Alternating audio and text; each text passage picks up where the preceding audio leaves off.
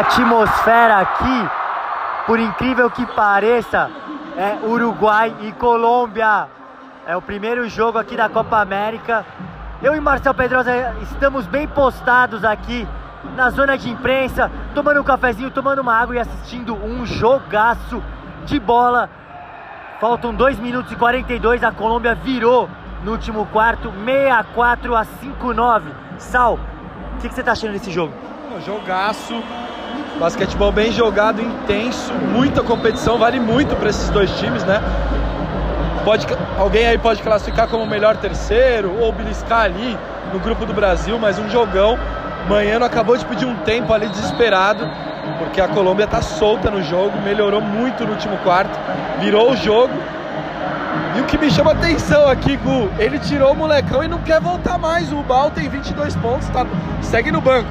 Detalhe aqui de bastidor, estamos assistindo o jogo próximo aqui do Elinho e do Vitor Galvani, que estão analisando o jogo, e os dois olharam aqui e perguntaram: não vai voltar o moleque? Não voltou. Ele é Rubem Manhano, tá? Conhecido de nós acá. Voltou o jogo. Depois a gente fala mais. E eis que voltou Augustino Ubal. Fez três pontos numa fal e sexta. Botou fogo no jogo. Tá todo mundo se olhando aqui. O Galvani falou. O que, que ele Essa não pode traduzir. Essa não pode traduzir. Mas olha só, que curioso. Voltou, botou fogo no jogo. Quatro pontos agora para. Pede um tempo o técnico da Colômbia, faltando 48 segundos. Esse é o pequeno almoço do De Quinta Podcast. Dessa vez, versão Copa América. Episódios diários chegando aí na hora do seu almoço, com todo o contexto do que está acontecendo aqui na Mary Cup. Você já viu que o clima tá lindo. Eu, Gustavinho Lima, estou na companhia de Marcel Pedrosa aqui em Recife e o Geraldão, o ginásio tá lotadaço. O calor da torcida tá bonito de ver e a gente vai trazer todas as atualizações, histórias, notícias de bastidores para vocês acompanharem diariamente no horário do seu almoço. Se liga no pequeno almoço e a gente continua com o nosso episódio. E o estrategista Rubem Manhano não levou a melhor dessa vez, deu Colômbia 70 a 64. E o time da Colômbia jogou redondo. Realmente é a quarta vitória nos últimos cinco jogos e mostrou um bom basquete, não é isso, Sal? Basquete de qualidade, basquete muito físico. Colômbia é um time muito forte fisicamente. Não é à toa, pegou 13 rebotes ofensivos, teve 16 pontos em segunda chance, é, comandou 18 pontos em contra-ataque. O Uruguai não conseguiu aguentar esse jogo físico, chegou cansado para o último quarto, e aí a Colômbia vence o último quarto por 20 a 8 e conquista essa vitória importante aí, dando um passo largo rumo à classificação no grupo do Brasil. Quero destacar, Gu, o Jaime Echenique, cara. 17 pontos, 11 rebotes, um pivô técnico, tem combina bem a força e a técnica dele. Um cara aí draftado pela NBA, joga na D-Liga atualmente. Tá vindo para a seleção colombiana agora, ficou um tempo aí afastado da seleção do seu país, mas o cara joga uma bola redonda e é muito gente boa. A gente teve com ele na entrevista coletiva no final do jogo. O cara é uma simpatia que só. Gente finíssima, né? Às vezes você ouve um jogador de basquete falar por cinco minutos e você já sabe o quanto que ele pode agregar para a equipe. Mas Sal, queria que você falasse de um outro personagem do outro lado agora, do Uruguai. A gente falou um pouquinho dele, brincou que o Manhã não esqueceu ele no banco ali. Augustin Ubal que joga muita bola, o moleque novo 2003. Conta pra mim só um pouco da história dele. Impressionante o que ele joga de bola. É o jogador mais novo do torneio, 19 anos, nascido em 2003. Joga nas categorias de base do Barcelona, é isso mesmo. O cara tá lá na Espanha já há algum tempo. Lá na Espanha é comum eles emprestarem também os jogadores para divisões menores. É isso que tá acontecendo com o Bal nesse momento. E ele encantou demais. Cestinha absoluto do primeiro dia aqui da America Cup. 27 pontos para ele. Olha isso, o cara mais novo do torneio e no primeiro dia foi o maior pontuador, 27 pontos, e assim, jogando com muita classe, com muita calma, muitas vezes como armador principal da equipe. Ele que é um jogador de 1,98, muito versátil, arremessa de longe, tem um bom drive. É, jogada de craque mesmo, Gu, me encantou demais e eu acho que vai ser legal é, daqui uns anos a gente falar que viu o Bal aqui em Recife, porque eu tenho certeza que esse moleque vai dar o que falar no basquete mundial. Mas agora, eu quero que vocês se liguem nesse portunhol maroto do nosso Gustavo Lima. Vou falar em portunhol também. Permiso, con congratulaciones por la victoria. Eh, ya vencieron eh, Brasil una vez en las eliminatorias. Eh, ¿Qué hacer para vencer una vez en la próxima partida? Bueno, nosotros sabemos que, que, viene. Yo creo que Brasil debe estar, diría yo, como muy bravo con nosotros porque nos ganamos en doble extratiempo. Nosotros sabemos que nos espera mañana. Sabemos que es como una revancha, no venganza, porque nosotros en el deporte no nos vengamos, pero es una revancha, algo de decir que, o de decirnos a nosotros, no, es que nos ganaron porque tuvieron suerte, no. Yo creo que ese día nosotros merecíamos el partido, desde el comienzo hasta el final. Pero sabemos, y vamos a estar preparados, vamos a estar listos para mañana. Sabemos Brasil, hicieron el torneo para ganar acá. Bueno, nosotros venimos a competir. Dale, muchas gracias, coach. Ô, esse portunhol foi demais, hein? Barato, tá louco. O cara confundiu. Ganhou, convenceram. Mas segue o baile. No final aqui a gente vai estar tá falando perfeito. Esse aí foi o coach da Colômbia, Guilherme Moreno, que desafiou La Revancha. Nós estamos aqui para competir e Brasil para ganhar. É isso? Então quer dizer que a responsabilidade está no ombro do Brasil? Jogou essa responsa pro Brasa, Sal? É um pouco polêmico nosso amigo Moreno aí. Um personagem muito divertido, mas também sabe dar essa provocada. Não foi à toa, não. Esse, os coaches são ligeiros, eles gostam de dar essa deixa aí. Mas vamos ver hoje, coach. Brasil e Colômbia, né?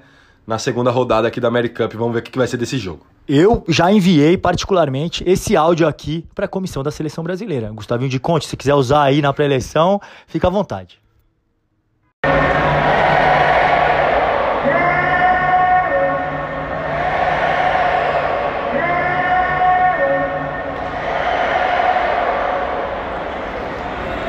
Esse aí que você tá ouvindo, ó, é DJ Japa nos, nas picapes. Monstro, DJ do paulistano há muitos anos, revolucionou aí o basquete brasileiro e tá fazendo show aqui no Geraldão, aqui em Recife. A gente tá no segundo jogo do dia. Uau! Uh! Uh! Uau! Coisa linda. Acabou de sair uma bela de uma ponte aérea dos Estados Unidos é Estados Unidos versus México. Rolou uma bela ponte aérea agora de Pargo para Sword, que é um cara muito atlético, impressionante a altura que ele vai. E tá bonito de ver esse jogo. Para quem esperava um jogo, um Open Gym, uma pelada, a gente está vendo um jogo super organizado taticamente. O México explorando bastante as vantagens que tem no ataque, caindo no poste baixo sempre quando tem um jogador menor na defesa, né? Com uma ótima leitura de jogo e muito voluntarioso em quadra, está conseguindo igualar o jogo com os americanos, não é isso, Sal? Jogaço de bola até agora, o time do México muito encardido. Veio com dois desfalques importantes do time que jogou contra o Brasil, Paco Cruz e o Jorge Gutierrez, mas não estão fazendo falta. time muito coletivo, joga bem nos dois lados da quadra. Os americanos têm talento individual. E por isso, faltando seis minutos, 58 a 58. O jogo tá na linha, vamos ver quem vai ganhar essa peleja. E no fim deu México, vitória importante. 15 a 9 na parcial final para os mexicanos que souberam valorizar mais a posse de bola. É um time que corre bem a quadra, mas contra os Estados Unidos valorizou a posse de bola. O baixinho Stoll, conhecido aí, causou contra o Brasil e mais uma boa partida frente é, os armadores importantes aí do outro lado da quadra, Norris Cole, Jeremy Pargo, ele teve sabedoria, deixou 15 pontos no jogo. Fabian Raimes, um duplo-duplo para ele, 13 pontos e 10 rebotes. E o pivôzão, um cara que você quer ser amigo, com perdão do trocadilho, Daniel Amigo, ele bigodon, cara que compete por todas as bolas, se joga nas bolas, é um leão dentro de quadra, 13 pontos e 5 rebotes. Ele tem um lance livre meio polêmico, a gente viu aquele arremesso meio figura dele, né? Mas, Sal, eu queria que você falasse de outro garoto também que chamou muito a atenção. Bonicha!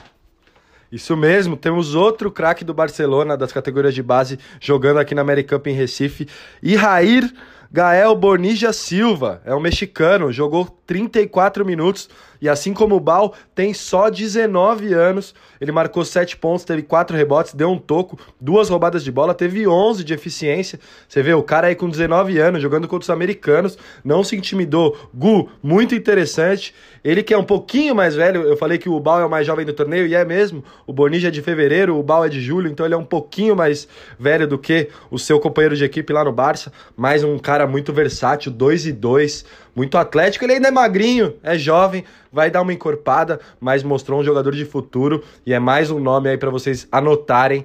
Porque a gente vai falar daqui uns anos que viu o Bonija jogar aqui em Recife, assim como o Bal, dois craques da categoria de base do Barcelona, desfilando talento aqui no Brasil. E se o Sal, durante o jogo ali, chamou atenção para esse 58 a 58, né? E o ponto de virada ali dos mexicanos, na entrevista coletiva, junto com Jeremy Pargo, sim, o craque está aqui em Recife, ele respondeu exatamente sobre isso. Se liga. Jeremy is Marcel Pedrosa from Chiquita Podcast. And the last quarter, uh, USA have a good run, and the game was tied 58-58 with six minutes left. What happened? What uh, what does, doesn't work for you guys? Um, it was a tie game, and we had opportunity. We, we forced a missed three-pointer. Muito simpático o Jeremy Pargo. Eu perguntei para ele exatamente desse momento do jogo, faltando seis minutos, os Estados Unidos conseguiu empatar a partida.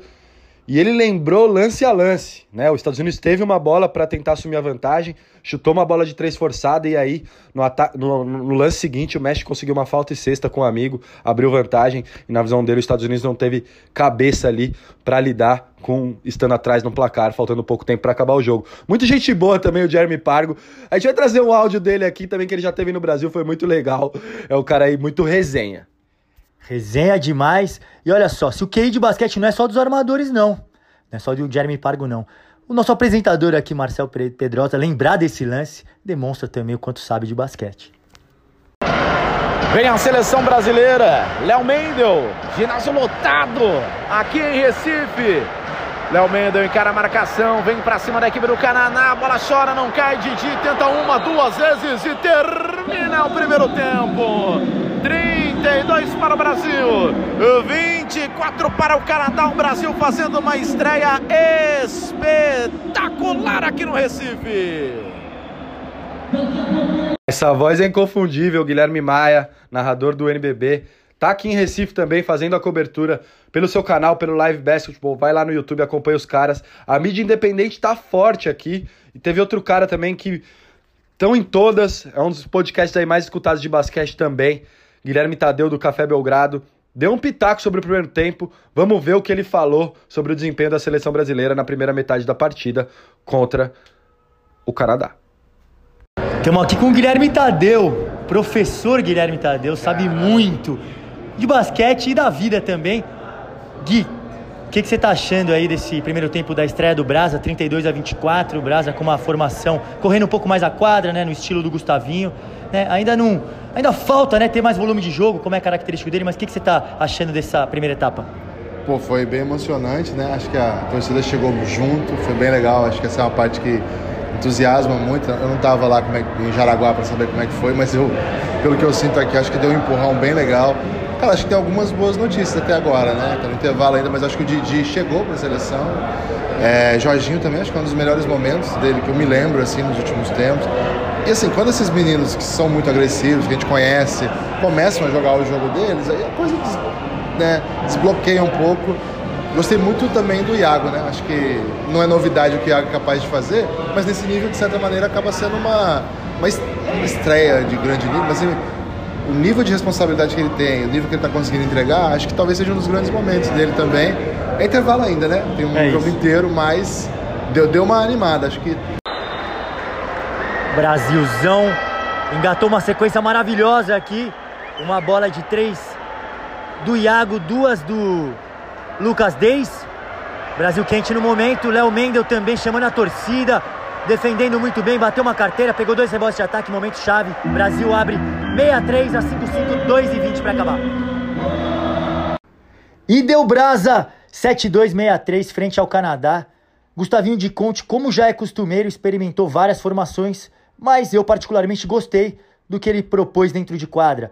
Procurou jogar com um time correndo mais a quadra, com Didi e Jorginho nas alas, né? E fechando o jogo com duas cabeças pensantes, Marcelinho Huertas, o captain em quadra para organizar, e o Iaguinho, que mais uma vez foi clutch, tendo boas escolhas no final do jogo, matando bola de três importante e venceu o melhor do jogo. Pois é, Gu, Iaguinho jogou demais, clutch no fim, cestinha do time com 13 pontos.